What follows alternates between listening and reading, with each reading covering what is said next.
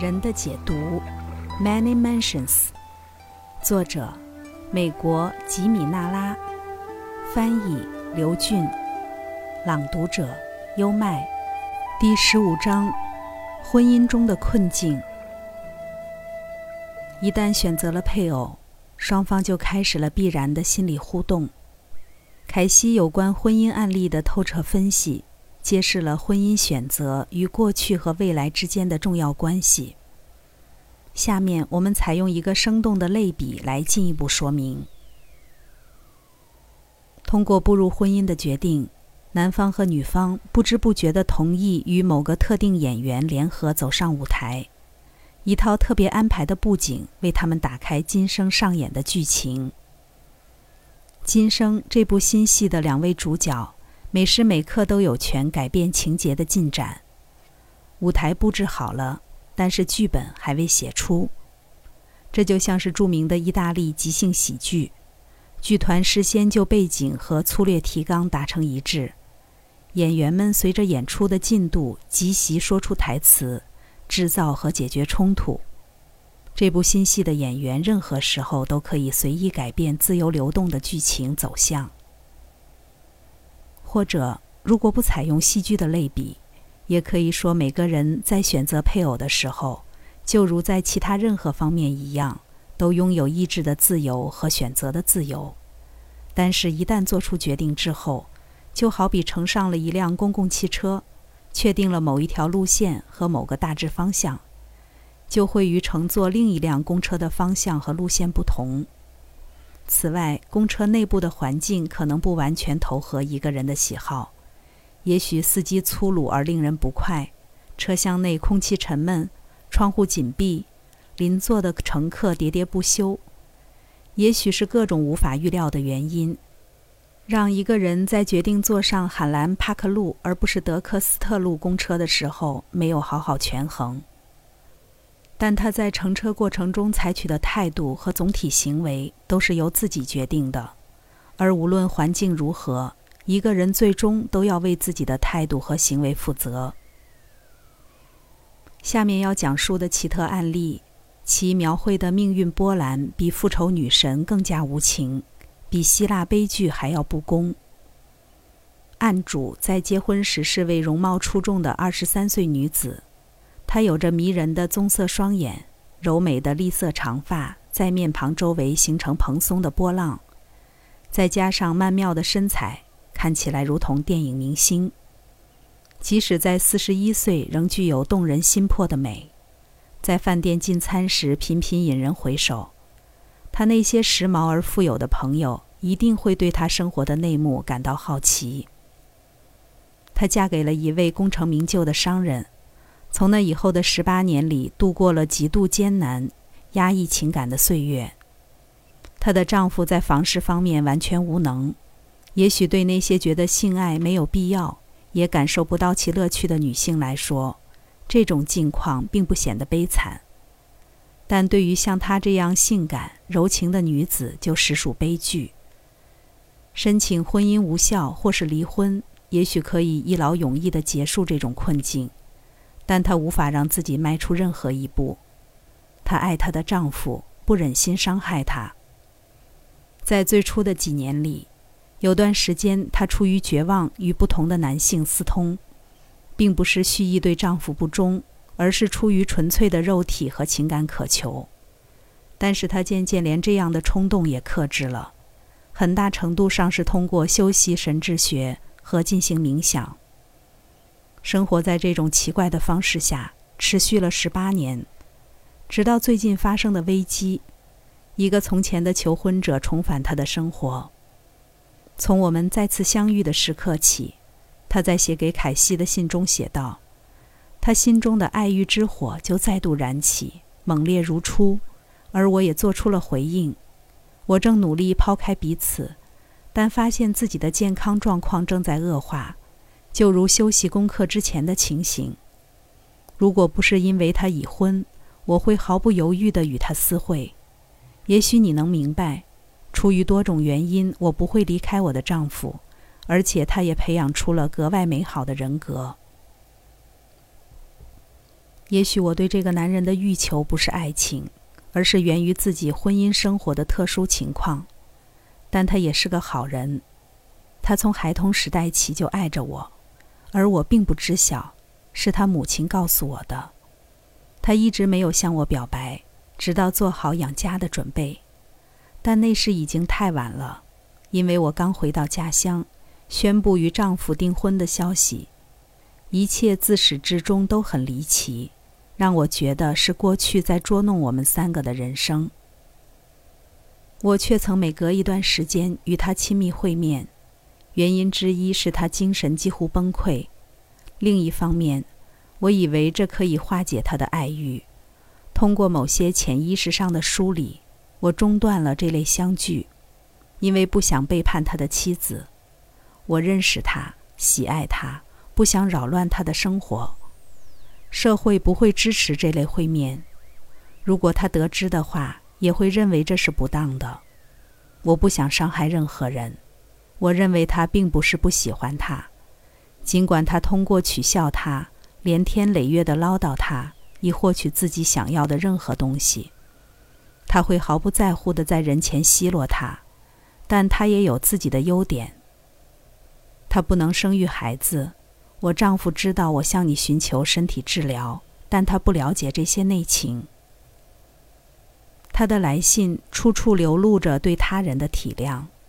他本可以与重返身边的恋人通信，这私情可以轻而易举地瞒过丈夫，但他却不能忍受伤害对方的妻子。那位妻子可能比她的丈夫更易觉察此事。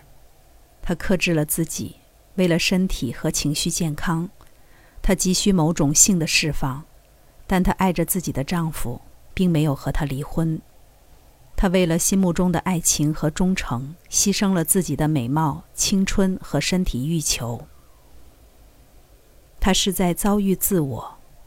主说：“深渊在我，我必报应。”绊倒人的事是免不了的，但那绊倒人的有祸了。这些圣经语句表达了一个事实：我们可以信任对一切冒犯者的惩戒，但人类自己必不能出于报复而亲手裁决他人，也不该誓言报复。但这并不是说社会无权保障秩序、打击犯罪、给违反人类宪法的罪犯治罪是经过慎重考虑的社会行为。是为保护绝大多数人的最大利益而采取的。他依循着公众协定的律法，而不是出于复仇的感情冲动。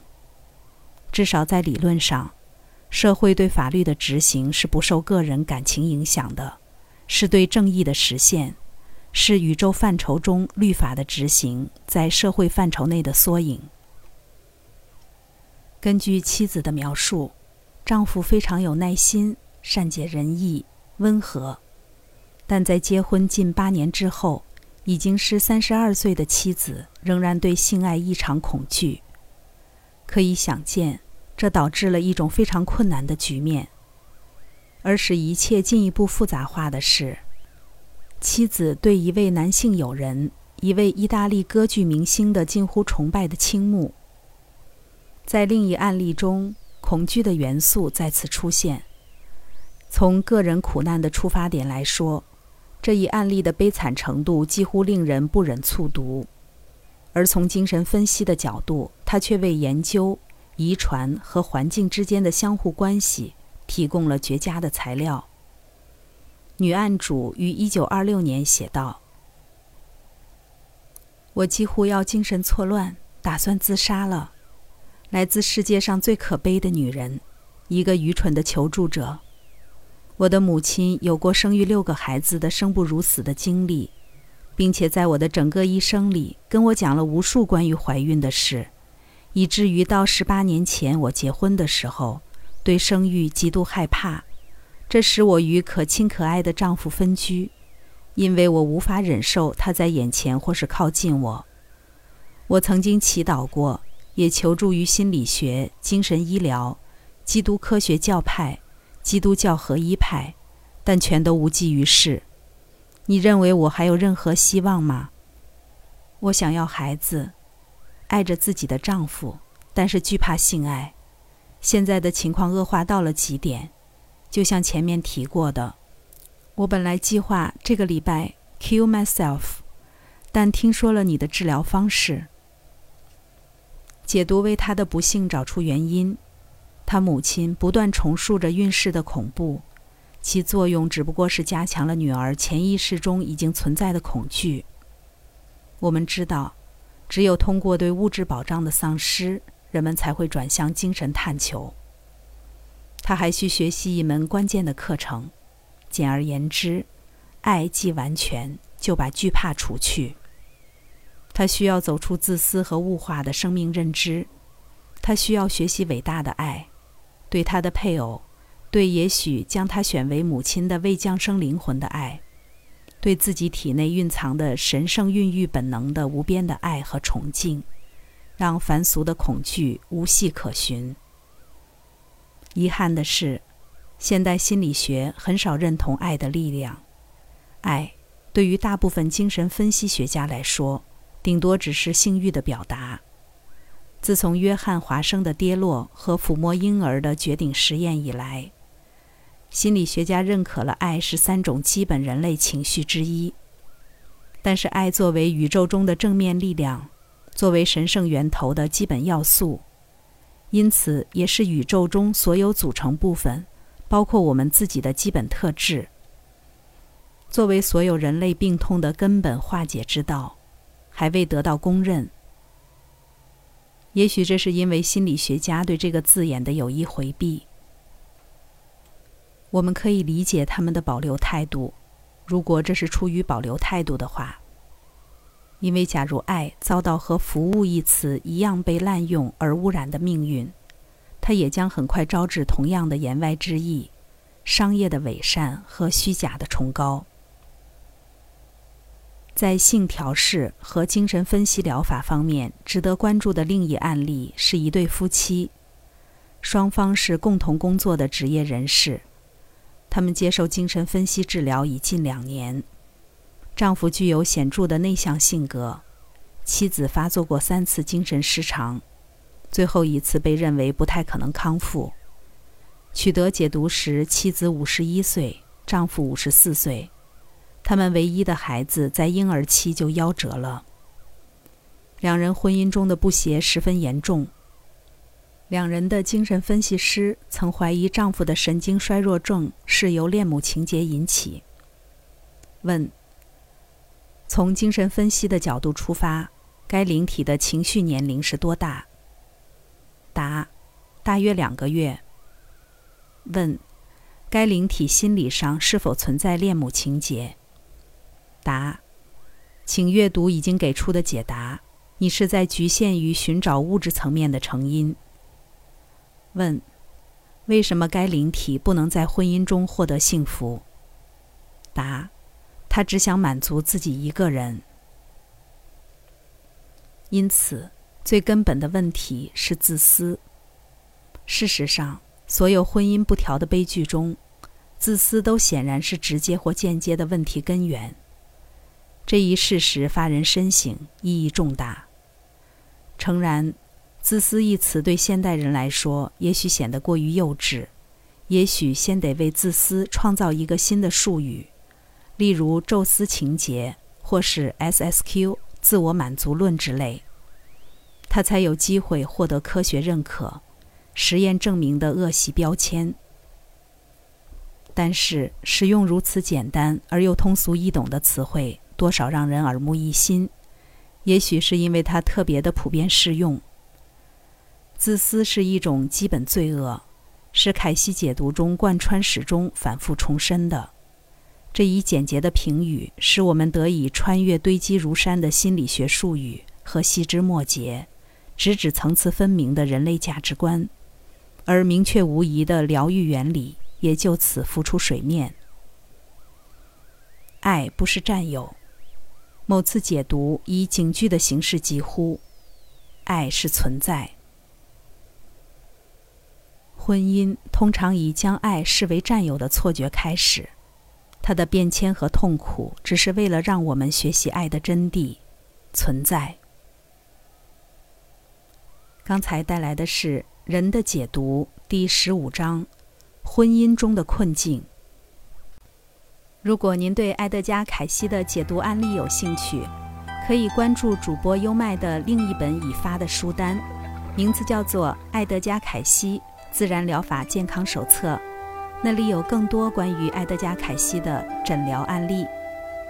关注主播优麦，并收藏我的播单，带你从另一个角度。不走寻常路的看世界。